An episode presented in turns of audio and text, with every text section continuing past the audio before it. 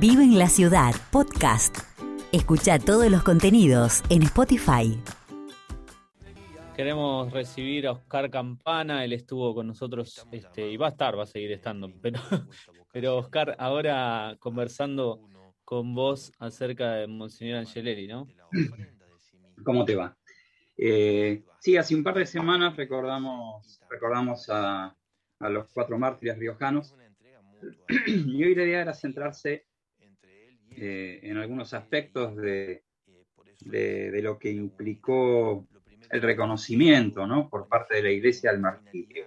Lo primero es que lo hacemos hoy, 4 de agosto, que es la fecha de Angelelli, hace 45 años. Eh, él moría asesinado en, en, la ruta 38 en, en La Rioja. Eh, y es eh, el día que históricamente, que históricamente se recuerda su, su martirio. ¿no? Hace dos años, cuando, cuando fueron las beatificaciones, eh, una de las preguntas que uno se hacía era, ¿qué viene después? Diríamos, ¿no? Era el momento de la alegría, de la fiesta, de, del tardío, pero finalmente llegado reconocimiento del martirio. Y uno empezaba a lo mejor a, prever algunas cosas, ¿no? Eh, Marcelo Colombo, el arzobispo de Mendoza, que era obispo de La Rioja, que fue el empezó la causa ya, eh, él siempre advierte sobre el riesgo, dice él, de, pasteurizar y alindar la figura de Angelelli, ¿no? Eh, como diciendo, no puede ocurrir eso me gusta decir a mí que no puede domesticarse esa memoria. La memoria de los mártires en algún punto siempre, siempre es molesta, ¿no? Y a mí me parece que entre muchísimos de los temas que, el legado de, de, Angelelli nos deja, habría al menos un par que merecen la atención. Lo primero es esto.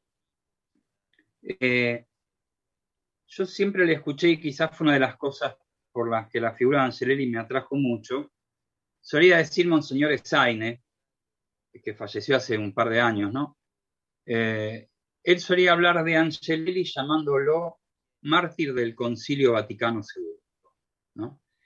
Eh, de hecho, el cardenal Becciu, que fue el que estuvo en la beatificación, llamó a los mártires así, mártires de los decretos conciliares. ¿Y esto por qué? Porque Angelelli se convirtió en una figura paradigmática en los años 60 y 70 de la renovación que la Iglesia a nivel mundial quiso encarar con el Concilio Vaticano II y que en América Latina tuvo su repercusión con Medellín en el año 68 y en, en, el caso de nuestro episcopado con el documento de San Miguel del año 69. Pocos como Angelelli se pusieron el concilio al hombro y salieron a los caminos con él, diríamos.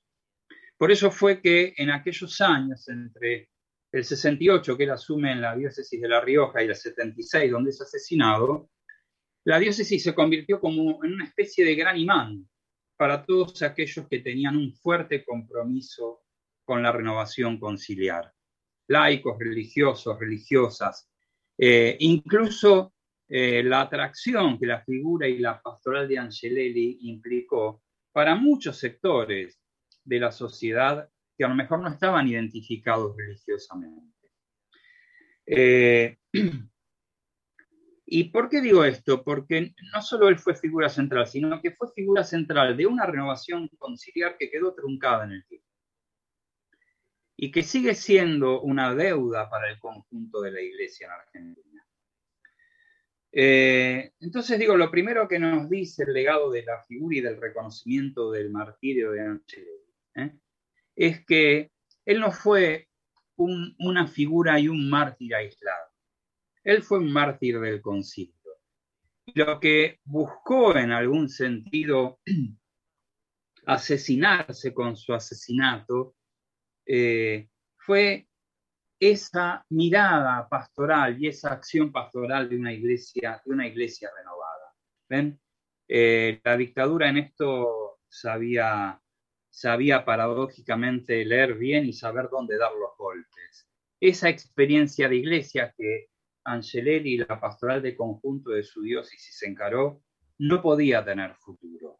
Esto fue el mensaje, en algún sentido, de su asesinato. Si no, nos estaríamos quedando solo con una parte, ¿no? digamos, tan, tan común a veces, que es la, figura del beato, del santo, casi como un ser aislado, y no como en este caso lo es, un ser profundamente enraizado en su tiempo y en la iglesia y en el país que le tocó vivir.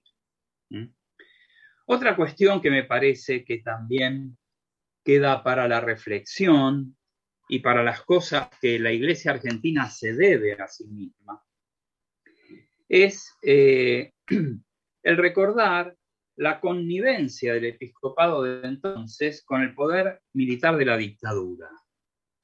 Y uno se pregunta, ¿cómo celebrar hoy la aceptación oficial de la Iglesia de nuestros mártires de Angelelli eh, sin recordar aquella complicidad? ¿Mm? Porque si no resulta, resulta absolutamente, para cualquiera que se haya metido en, recuperar la historia de Angelelli, es imposible no recalar una y otra vez en este punto que para él termina siendo dramático. Las últimas cartas de Angelelli, de lo que hablan es esto, de la soledad en la que él había sido dejado y abandonado. Y uno se pregunta, ¿cuándo y cómo la Iglesia Católica en Argentina, en sus instancias de conducción, hará un público y claro reconocimiento de esa complicidad, sin medias tintas, dándole la palabra a tantos cristianos y no cristianos que fueron capaces de señalar desde el primer momento el lugar estratégico que la cúpula episcopal de entonces tuvo en la existencia y en el desarrollo de la, dictadura. La espera del reconocimiento del martirio de Angelelli, del reconocimiento oficial, fue una espera muy larga. Por eso, responder cabalmente a esta pregunta me parece que es acuciante, ¿no? Más cuando hoy se asiste, incluso en nuestra propia iglesia, en intentos de lectura hay análisis de los años, este, donde no siempre son tenidas en cuenta las personas más conocedoras del tema y donde se trata a la distancia de emitir juicios supuestamente equilibrados eh, que dejan en la penumbra buena parte de esa complicidad. Ligado a esto hay otra cuestión que hoy me parece que debiera volver a estar presente, que es la relación iglesia-estado. ¿eh? Iglesia-Estado, que eh, en el plano institucional podría por lo menos desplegarse en dos cuestiones que tuvieron impacto en el tiempo de Angelelli y, y que siguen existiendo. La primera de ellas es la existencia misma de un obispado militar, cosa que sigue estando ahí. ¿eh? Y por otro, la cuestión del sostenimiento del Estado aparte del clero. ¿no? Ahí hay dos cuestiones. Y en las dos sigue como resonando la cuestión anterior, la de la relación de la Iglesia con la dictadura. ¿Por qué? Eh, porque el vicariato castrense en aquellos años eh, tuvo un rol directamente criminal y nunca reconocido por la Iglesia en lo que pasó en la dictadura. Y por otro lado, el tema del sostenimiento de la Iglesia, del Estado, algunos sectores del clero, eh, hay que decirlo con todas las letras, toda la legislación que regula el sostenimiento del clero por parte del Estado, toda la legislación procede de la última dictadura y no ha sido revisada. Quiero decir que buena parte del clero es beneficiario de leyes que surgieron en la dictadura. Por eso digo, la memoria de los mártires siempre es movilizadora. ¿eh?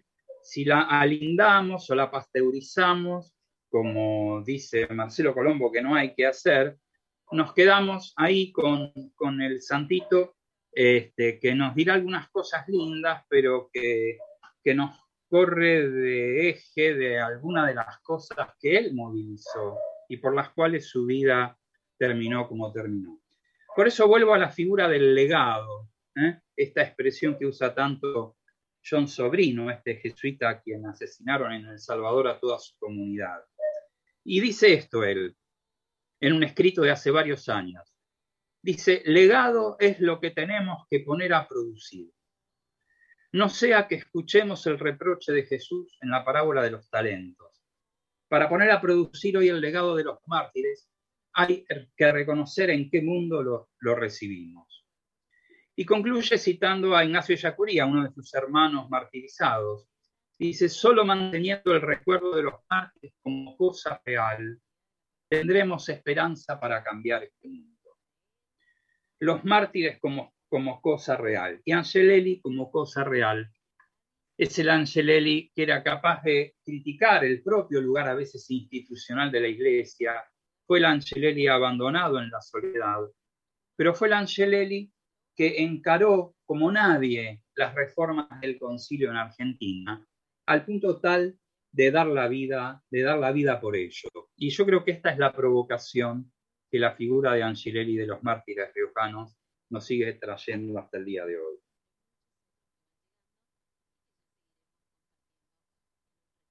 Difícil quedarse con, con algunas de todas las frases que dijiste y pensamientos que, por lo menos acá en el estudio, se nos ha hecho un lindo silencio para dejar de cantar, ¿no? También, Oscar. Este, no, sabes que no es un cumplido porque te he hecho cumplido si no tiene que ver con esto. Pero importante, creo que lo central es poder reconocer que eso, que la, santidad o, la entrega por el Evangelio es una cuestión concreta y real de todos los días y que tenemos ejemplos muy cercanos con la realidad, con nuestra historia, eh, y no, no son modelos europeos tampoco.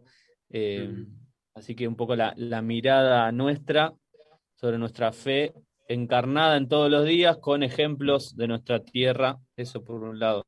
Y lo segundo, que nuestro compromiso cristiano siempre tiene una arista eh, con otros, o sea, digamos, adquiere sentido en el juego con los otros y en esto se juega lo social, lo político y, sin dudas que hay en la participación de nuestra iglesia eh, una construcción de país también. Entonces es importante que podamos ir creciendo en un ejercicio que es volver todo el tiempo al Evangelio, ¿no? O sea, evaluar si lo que hacemos como iglesia tiene que ver con el Evangelio.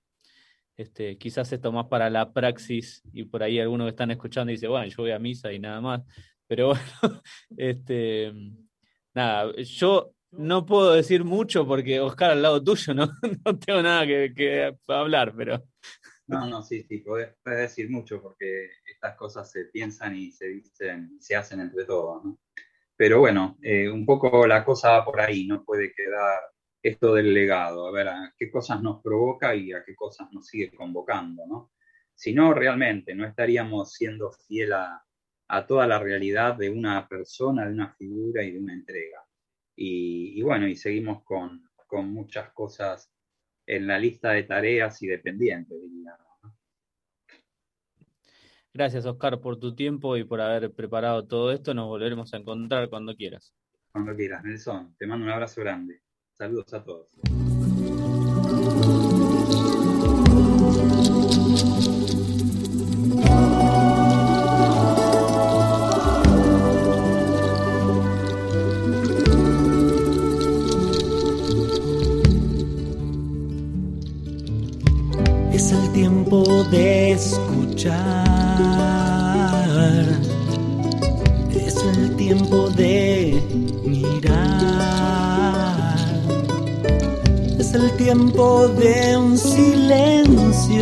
Que nos da lugar y te da lugar. Cuando es tiempo de confiar, cuando es tiempo de apostar Siempre es tiempo de saltar, aunque los desafíos parezcan un mar. Y de optar por cuál camino andar. Y de hacer justicia y madurar.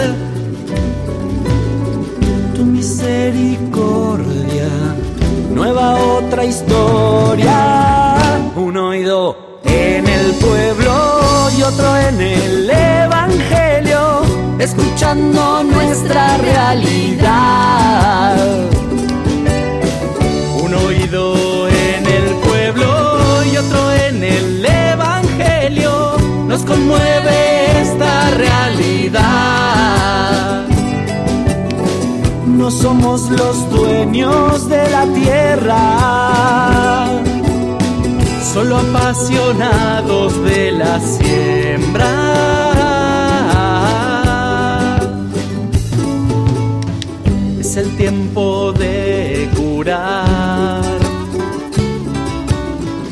Porque he oído tu dolor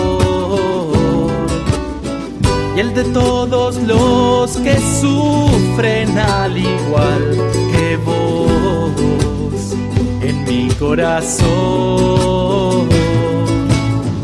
Y se enciende nuestro amor conmueve la pasión. Llamo, tu cadena no es tu vocación. Al lado tuyo estoy. Amar así ya es transformar. Vuelve la esperanza y madurar